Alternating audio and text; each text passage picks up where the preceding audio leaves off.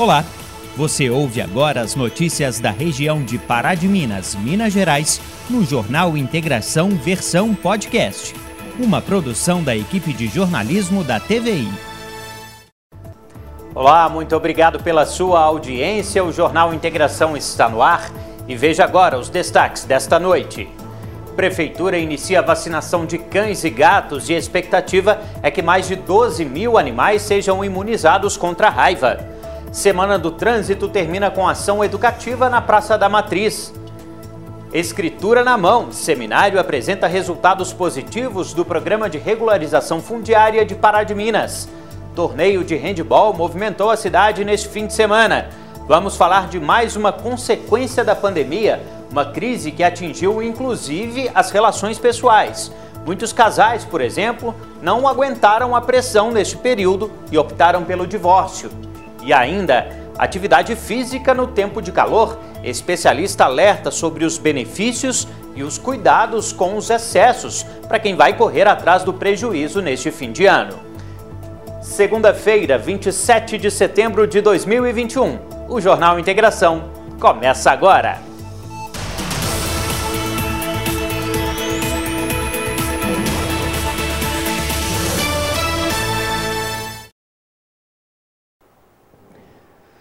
Boa noite. Continua em Pará de Minas a campanha de vacinação de cães e gatos contra a raiva. No sábado, o dia D movimentou vários pontos da cidade. A expectativa da Secretaria Municipal de Saúde é imunizar 12 mil animais. Nesta segunda-feira, a vacinação foi em Matinha. Cães e gatos. Os proprietários levaram os animais em dois pontos no bairro da Matinha. Em um deles, próximo à igreja, o movimento foi grande durante a manhã de segunda-feira. O motivo foi a imunização contra a raiva. Isso aí é muito bom, o pessoal tem, tem atendido esse nosso chamado, está trazendo os animais, né? estão tendo paciência também, porque quando tem chega muitos animais né, de uma vez, eles ficam um pouquinho afastados, a gente pede para afastar um pouquinho, até mesmo para não ter aglomeração por causa do Covid, né? E o pessoal tem nos atendido prontamente. Os animais, a partir de quatro meses de vida, podem receber a dose. A vacina é o único método eficaz no combate à doença, que pode atingir também o homem. Por isso que ela está no nosso calendário aqui do município de Pará de Minas, aliás, né, do, do Brasil todo. E a gente se dedica muito nessa campanha e pede a colaboração, a conscientização né, de todos aqui de Pará de Minas, de todos os tutores dos pets, né, que são os animais, para estar levando, conduzindo o seu animal até o ponto de vacinação. A previsão é que 12 mil animais, entre cães e gatos, sejam imunizados na campanha antirrábica deste ano. Ao longo da semana, outras áreas rurais também receberão as doses da vacina. Nesta terça-feira, por exemplo, os pontos de vacinação serão quatro. Amanhã, terça-feira, nós estaremos né, no dia 28 em Tavares, no posto de saúde, das 8 da manhã às 9 e meia, na comunidade da Floresta, lá na vila, das 10 às 11 horas da manhã. E na parte da tarde nós estaremos na comunidade Limeira, fazendo Olhos d'Água, será de meio-dia e meio a uma e meia. E, e fechando o dia na comunidade de Muquem, das 14 às 15 horas. Então nós convocamos todos os moradores dessa comunidade para amanhã, terça-feira, estar presente nesses horários que eu falei agora, levando seus cães e gatos, né, para serem imunizados. Ao levar os animais para imunização, é importante que os proprietários estejam atentos a alguns cuidados aqueles animais de espécies mais perigosas, está com a focinheira, uma coleira e uma corrente adequada ao porte do animal, tá? E uma coisa muito importante que nós estamos falando, estamos conversando, estamos comunicando à comunidade. Não pode não estar sendo disponibilizado vacina para levar para casa. São várias as questões que a gente não está disponibilizando. Então, qualquer dúvida, a nossa, a nossa equipe está é, é, atendendo, está conversando, está explicando o porquê. Ou então pode estar ligando também diretamente lá no Centro de Controle Zoonose 3231 7817, que nós temos a atendente que vai explicar o porquê e ver também o que, que nós podemos fazer para que esse cão também não fique sem a vacina. Este sábado foi marcado também pelo encerramento da Semana do Trânsito em Pará de Minas. O intuito do movimento foi conscientizar motoristas e pedestres sobre a importância de seguir as regras de circulação. A Prefeitura de Pará de Minas, por meio da Secretaria Municipal de Desenvolvimento Urbano, organizou neste final de semana um evento para encerrar a Semana do Trânsito. E o debate sobre a importância do respeito com o próximo marcou a atividade na Praça da Matriz. Infelizmente, com a pandemia, a gente teve que reduzir o número de pessoas, mas não o tamanho da importância da conscientização de acidentes. Aproveitando para lembrar que 95% dos acidentes são causados por imprudência e imperícia. Então a gente trouxe aqui é, uma lona gigante, né? Vocês podem ver que é, são jogos educativos para a gente fazer com as crianças e demonstrar situações de trânsito corriqueiras, estacionamento proibido, coisas que acontecem no dia a dia, infrações, para a pessoa ter ciência e levar também para as outras crianças. E aproveitando a oportunidade, a gente vai conseguir fazer esse projeto o ano inteiro. A gente vai levar as escolas, né? Todos os lugares que puder ter uma educação de trânsito, que é o que a gente precisa. Com a iniciativa, a conscientização a respeito da segurança no trânsito foi garantida. O cuidado é a maior dica para quem circula nas vias. É conscientização, né? Da importância de se ater a cuidados com faixa de pedestre, como está transitando, o piloto está atento também, como está celular em posse na hora de dirigir. Então, assim, o cuidado é essencial. Neste ano, policiais militares que atuam em unidades especializadas de Belo Horizonte estão auxiliando no processo de segurança pública em municípios do interior, como Nova Serrana. Na sexta-feira e no sábado, duas equipes participaram de operações na cidade. Na sexta-feira, a aeronave do Comando de Aviação do Estado, a Pegasus, sobrevoou Nova Serrana. A intenção era auxiliar as equipes policiais que realizavam operação na cidade. Já no sábado, a polícia de Nova Serrana contou com o apoio de duas equipes da Rotan, que atuaram nas ruas do município. O objetivo das operações é aumentar a segurança na região.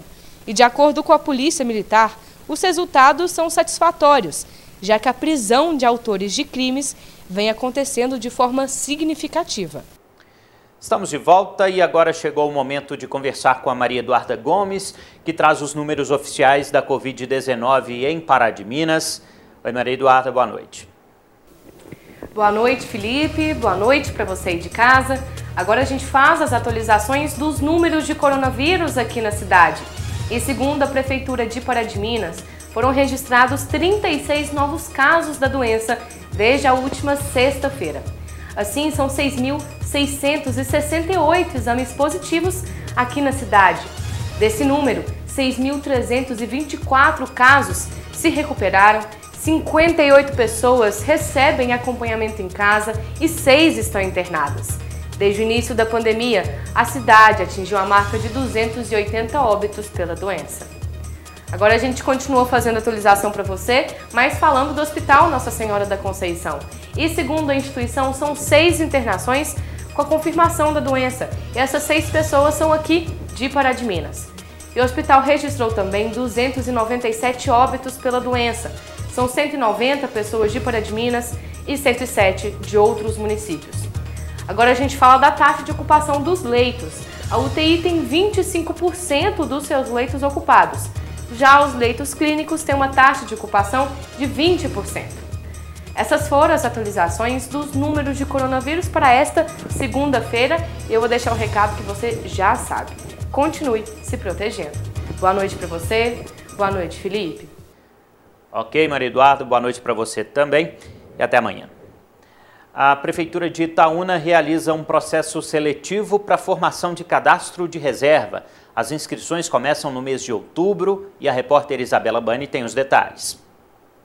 O cadastro é para a Secretaria de Educação de Itaú. No processo seletivo é para cadastro de reserva para as vagas de professor de educação infantil creche, professor de educação infantil para escola, professor de anos iniciais, professor de anos finais do ensino fundamental e médio, pedagogo escolar e também auxiliar de creche.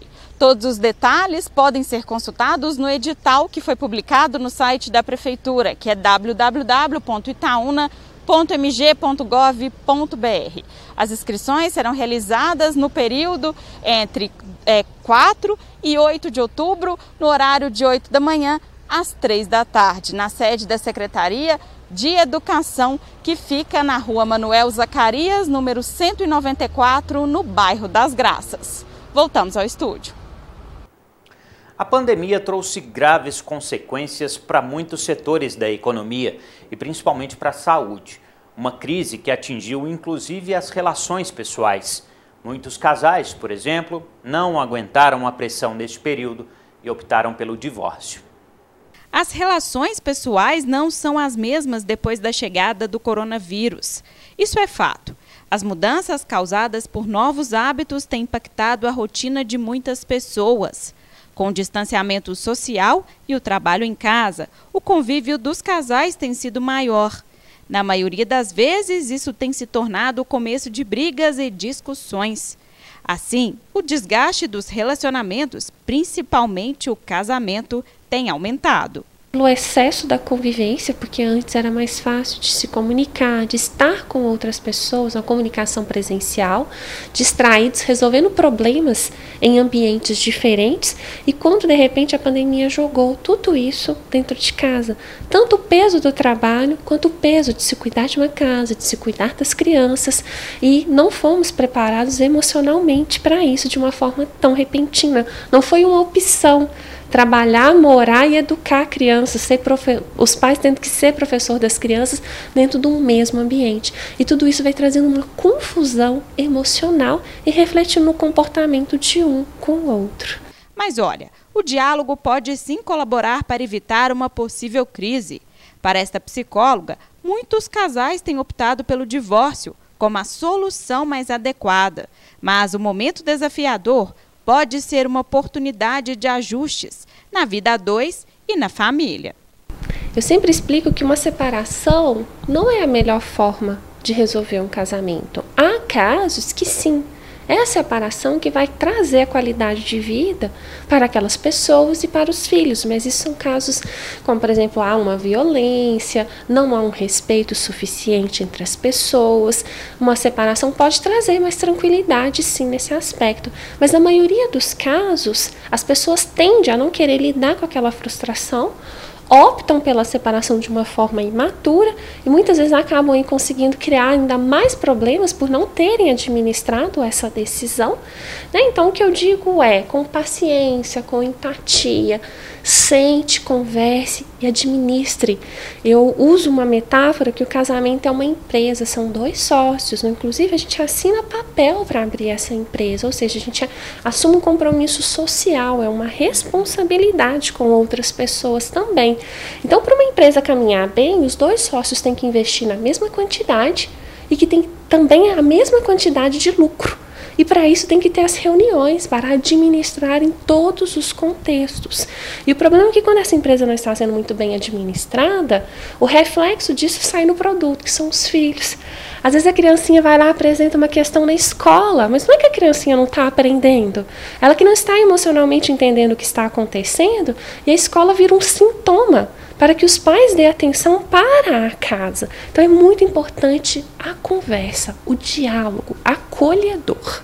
O casal também deve se organizar para ter um momento romântico e depois incluir atividades prazerosas para trazer mais alegria, diversão e esperança para a família. O casal ter o momento deles, por mais que é, ainda, né, em algumas circunstâncias, precisemos estar dentro do mesmo ambiente, dá para fazer coisas divertidas com as crianças. A exemplo, vamos fazer um acampamento no final de semana, mas dentro de casa, dá para brincar, dá para o casal se divertir com aquilo, e da mesma forma o casal já começar a projetar é, viagens, um, um, final de semana juntos, aquele momento de início de namoro. Eu gosto muito de dizer para as pessoas também que o cônjuge, né, o marido, a esposa, é a pessoa mais importante da nossa vida, porque é a única pessoa que nós temos o direito de escolher para fazer parte da nossa família. A gente não escolhe pai, mãe, filho, isso tudo vem para a gente, mas o marido e a esposa, nós temos a oportunidade de escolher. Então, é uma pessoa muito importante. Então, a gente deve ter esse olhar da importância de alguém que me deu um filho, né? Da mulher que gerou o meu filho, ou do marido que teve um contato comigo e me deu uma vida. Então, são pessoas muito importantes. Então, ter esse olhar simplesmente da empatia para aliviar essas relações e entender qual é o propósito de um dia ter assumido uma família, um casamento. Desde o ano passado, a Prefeitura de Pará de Minas realiza o sonho de muitas famílias com um projeto que regulariza a documentação de imóveis de moradores aqui da cidade. E nesta sexta-feira, o REURB fez a entrega de novas escrituras. Esta sexta-feira foi um dia de conquista para alguns moradores de Pará de Minas. O REURB, projeto que viabiliza sem custos a regularização da documentação de imóveis, fez a entrega de novas escrituras às famílias inscritas no programa. A REURB ela surgiu em 2017, né, a lei federal que regulamenta a REURB, já havia uma medida provisória antes, e os municípios vinham, vinham essa, a REURB com muito receio, né, com muito medo, era algo novo, desconhecido, e o município de Pará de Minas tomou a frente, saiu na frente é, e tem feito a REURB em diversos núcleos urbanos aqui, bairros já consolidados, que as pessoas não tinham acesso à matrícula, ao registro de imóveis, e hoje tem. É um processo de fato trabalhoso, complexo, mas que traz uma satisfação muito enorme para os envolvidos nesse, nesse procedimento todo. Coordenado pela Secretaria Municipal de Desenvolvimento Urbano, o projeto que garante a documentação definitiva de propriedades que há décadas estavam em situação irregular se tornou exemplo para outras cidades. Foi um grande sucesso, né? A gente teve os palestrantes aí, né, a questão do Ministério Público através do doutor Delano, a oficial do cartório, a Débora, participou com a gente. Então a gente conseguiu fechar todo o ciclo né, da REUB, do início da denúncia lá no Ministério Público, passando na Prefeitura e o final o cartório. Eu vejo que as prefeituras, as pessoas, eh, os representantes das prefeituras de inúmeras cidades que estiveram aqui hoje, eles puderam ver o que é REUB na prática. A nossa equipe estava aqui, uma equipe que trabalhou de maneira muito eficaz e dinâmica para a gente ter esse resultado aqui hoje, né? A gente chega à marca de 1.020 registros entregues. Nós estamos organizando e regularizando todos esses imóveis para a população, tanto no perímetro urbano, até mesmo nos distritos e povoados. Então hoje nós ficamos muito felizes, pois esse é o presente que nós estamos dando nos seus 162 anos da nossa cidade, da emancipação política. Isso é positivo. E será realizada nesta terça-feira em Pará de Minas a Conferência Municipal da Defesa dos Direitos da Pessoa com Deficiência. Nesta segunda edição, o evento quer mostrar a importância da inclusão e do respeito. Sim, Felipe, é um evento muito importante será realizado nesta terça-feira né? E a gente vai saber a programação, nós vamos saber também o que vai ser abordado durante esse encontro. Eu converso agora, né, com o presidente, que é o Samuel Lopes. Samuel, quando a gente fala, né, da pessoa com deficiência, é importante, né, é, a gente criar políticas públicas em favor desse público. Não, com certeza. E é a segunda conferência, né, que acontecerá que já é um, um, um grande avanço nessa luta né, pelos direitos da pessoa com deficiência. No ano de 2020, devido à fase mais grave da pandemia, nós teríamos a segunda conferência, mas devido a toda a situação que nós vivenciamos, tão atípica naquela época, a conferência foi transferida para esse ano. Então, esse ano nós teremos agora a segunda conferência municipal, tendo em vista que a primeira aconteceu em 2019. E será um momento né, de, de debate, de conversa, de diálogo, de propostas que serão apresentadas por todos os participantes, de melhorias na qualidade de vida das pessoas com deficiência e, sobretudo, reforçando muito a palavra de respeito, de, de diálogo e, e, claro, de sempre se colocar no lugar do outro. Eu acho que isso, sobretudo, é o que Nós vamos propor amanhã é, como eixo, um dos eixos, né? É, nessa conversa, nesse, em todas as palestras que vão acontecer, em todos os, os diálogos que vão ser estabelecidos lá. Com certeza. E Samuel vai ter também a participação de outras entidades, né? Isso é bom a troca de experiências, né, de vivências.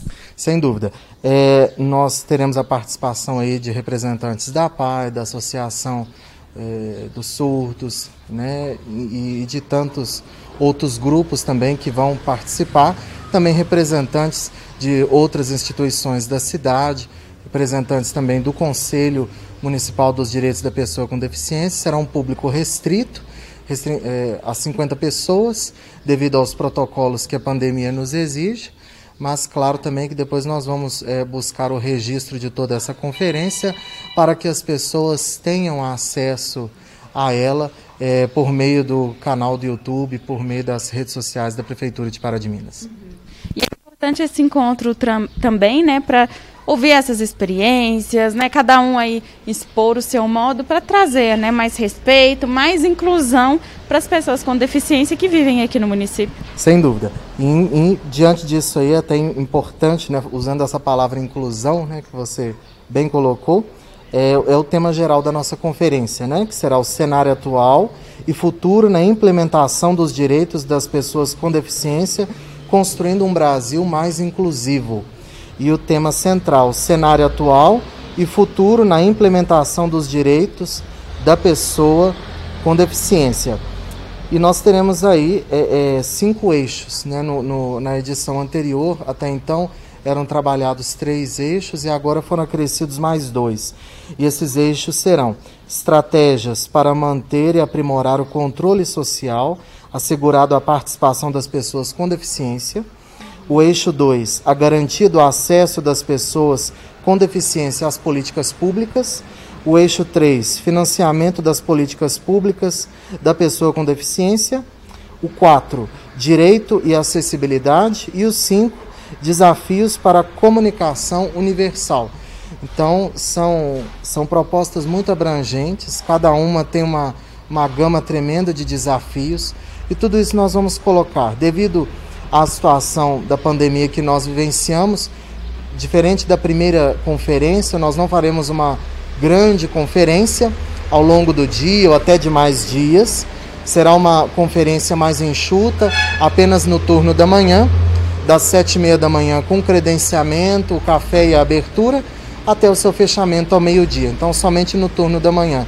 E todas as propostas a serem apresentadas lá, nós já estamos é, dentro do convite que foi feito às, às, diversas entidades, nós pedimos que já levassem as propostas é, bem definidas para que apenas fosse apresentado lá e assim nós otimizássemos o tempo para que não estendesse tanto e assim conseguíssemos cumprir toda a, a, o protocolo, toda a, a, ordem da conferência, né, todo o cerimonial.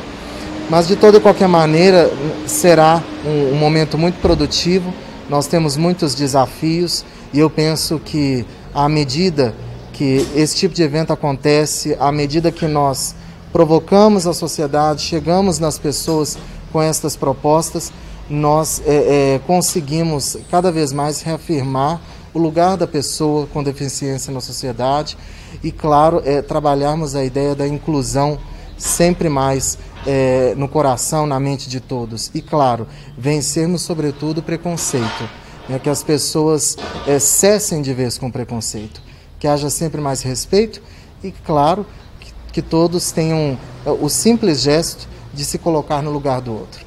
Com certeza, muito obrigada pela entrevista e é isso mesmo que o Samuel colocou, né? É, a gente não precisa vivenciar né, aquilo para a gente ter um sentimento em relação ao outro. A empatia é a gente se colocar no lugar do outro, né, mesmo é, a gente não sofrendo aquilo na pele. Mas a gente sim deve olhar para o outro com respeito, com amor e com compaixão. Então, Felipe, a segunda conferência será realizada amanhã, no horário de 7h30 até o meio-dia, no salão né, da sede lá é, do, da, do São, é, Salão dos Vicentinos, São Vicente de Paulo. Felipe, é com você. E segunda-feira também é dia de falar de esporte aqui no Jornal Integração, dia de repercutir a rodada do fim de semana do Campeonato Brasileiro das séries A e B. E hoje ainda vamos falar de um evento de handball que movimentou Pará de Minas. E para isso quem chega aqui é a Júlia Mendonça. Júlia, boa noite. Boa noite, Felipe. Boa noite para você aí de casa. Pará de Minas sediou uma etapa da Liga Desportiva do Centro-Oeste Mineiro. No sábado, o município recebeu a equipe de handball. Os jogos contaram com muitos atletas da região. Sábado e domingo foram animados para os amantes de esportes. Durante os dois dias, vários jogos foram realizados no Centro Esportivo Professor Daniel Barbosa de Oliveira, na Escola Estadual Fernando Otávio. A competição contou com atletas de 9 a 17 anos, nas categorias masculino e feminino. Os jogos de handball animaram a competição da Liga Desportiva do Centro-Oeste Mineiro, que contou com a presença dos representantes de 15 cidades da região. Esse é um dos projetos que a gente né, planejou, que a gente elaborou desde o começo do ano, para poder estar tá executando assim que fosse possível. E graças a Deus, né, com muita segurança, diga-se de passagem, a gente está conseguindo executar esse evento agora, que é um dos maiores eventos do Centro-Oeste Mineiro. Todos os cuidados no enfrentamento ao coronavírus foram feitos para garantir a segurança de todos que participaram do evento. Nós estamos tomando todos os cuidados e protocolos necessários para que os jogos aconteçam.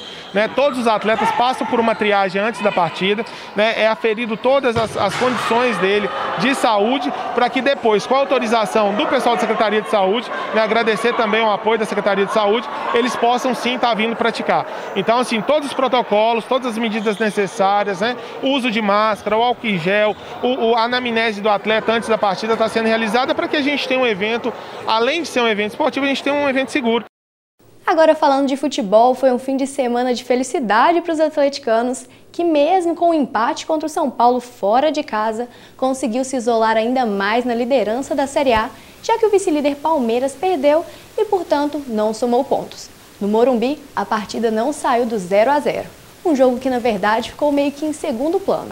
Na hora da coletiva, os jornalistas queriam saber mesmo é da expectativa do técnico Cuca para o jogo da volta da semifinal da Copa Libertadores. A gente não pode ficar triste, decepcionado, porque você empata fora com o Palmeiras e empata fora com o São Paulo, tendo um desempenho no mínimo igual aos adversários, no mínimo igual. Você não pode ficar triste, né? É, são duas grandes equipes que neutralizam muito bem o adversário, que têm a velocidade e te envolvem se você der esse contra-ataque. Então a gente tem que tirar as coisas positivas também de jogos assim. É mais um jogo que você não toma gol. Ah, mas terça-feira tem que fazer, mas é outro jogo, é outra história. Não é o jogo fora de casa, é o jogo em casa. Também a gente sempre foi equilibrado e a gente vai ser assim na terça-feira também. E só Deus sabe o que vai acontecer.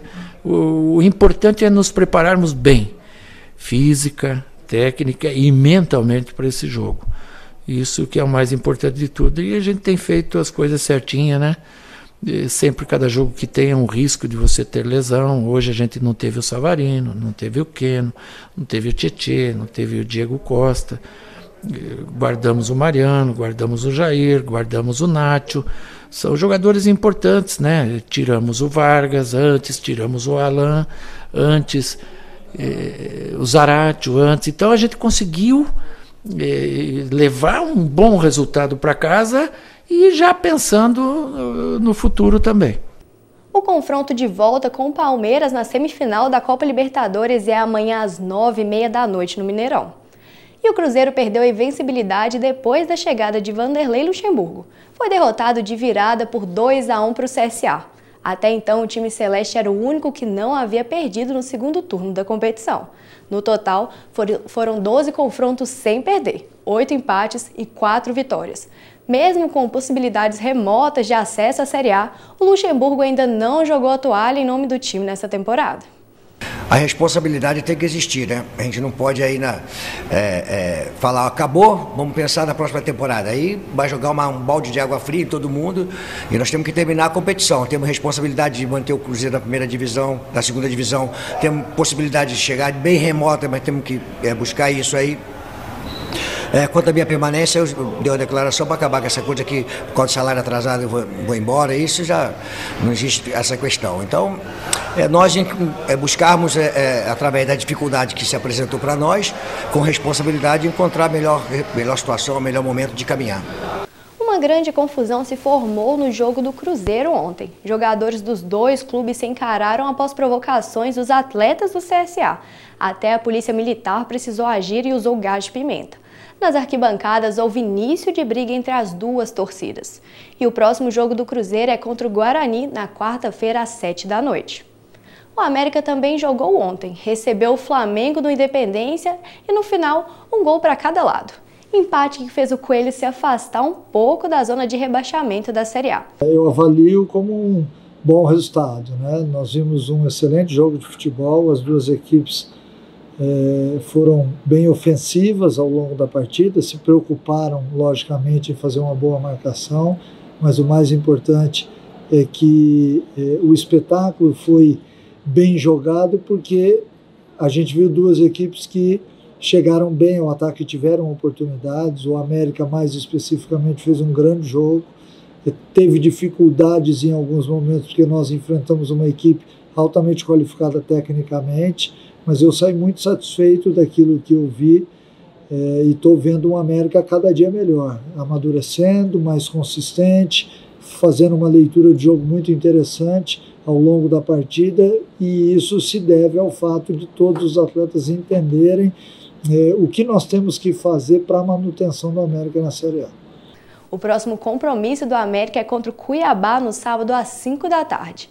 E hoje tem mais futebol aqui na tela da TV e daqui a pouco no Integração Esportes, que vai trazer todas as informações da segunda rodada do Campeonato de Futebol Amador aqui de Pará de Minas. Então, gente, não perca. E é isso, uma boa noite para vocês e é com você, Felipe. Não tem jeito, é só subir as temperaturas que a procura pelas academias aumenta bastante. Isso porque muita gente quer correr atrás do prejuízo e garantir o chamado corpo perfeito para o verão. Mas os especialistas alertam, tudo tem que ser feito com muito cuidado e atenção. Não é novidade que o sedentarismo atinge grande parte da população e pode trazer inúmeros problemas à saúde. De acordo com a OMS e o IBGE, o Brasil é o país mais sedentário da América Latina e o quinto do mundo. Uma preocupação para quem sabe a importância da atividade física. É muito importante ressaltar, é, tendo em vista que poucas pessoas sabem da importância da atividade física. E, e tem uma recomendação da OMS que a prática de atividade física menor que 150 minutos semanal é considerado sedentarismo. E hoje em dia, segundo o IBGE, 47% da população brasileira ainda é sedentária, tendo um número maior na população jovem, que passa de 84%. Hoje, cerca de 5 milhões de pessoas, mundialmente falando, morrem de sedentarismo. Né? E segundo o Colégio de Medicina Americana, o Colégio é, Americano de Medicina do Esporte, é, fala que é, a população brasileira está em a quinta maior população de sedentarismo na América Latina. No, na América Latina, no Brasil, né, e no ranking mundial, é, ocupa a quinta colocação do sedentarismo. Para continuar treinando durante os dias de calor, o ideal é evitar horários de maior temperatura entre as 10 da manhã e as 4 da tarde. Manter a alimentação balanceada e a hidratação frequente também são fatores importantes durante esse período. Os melhores horários para a prática de atividade física, é, visto agora que está muito calor, muito quente, são nos primeiros horários da manhã e no final da tarde, se a pessoa tiver essa disponibilidade. Caso não tenha, procure um lugar com sombras, né, onde esteja mais arborizado, faça uma hidratação adequada. A OMS recomenda no mínimo 2 litros de água por dia, então isso é tudo muito importante também. Felipe ainda destaca que, apesar da grande procura pelas academias durante as estações mais quentes, o ideal mesmo é praticar exercícios físicos ao longo de todo o ano. Junto ao calor, as pessoas pensam no verão, pensam em praia, né? faz toda essa ligação aí, então isso tudo influencia a procura. Mas é, é importante ressaltar que é é recomendado que todas as pessoas pratiquem atividades durante todo o ano, não só em fim de ano. E agora essa pandemia mostrou muito para a gente que quem era praticante de atividade física, quem tinha mais saúde, quem fazia atividades regular, tinha mais chances de sobreviver durante essa pandemia aí, né? Bom, esse foi o Jornal Integração desta segunda-feira. Outras notícias você confere amanhã, ao meio-dia e meia, no Informativo TVI, ou ainda a qualquer momento nas nossas redes sociais. Procure em qualquer uma delas por TVI Pará de Minas. Então, para você, uma boa noite, um abraço e a gente se vê. Você ouviu o Jornal Integração versão podcast. Acompanhe nosso conteúdo também pela TV, YouTube ou Instagram.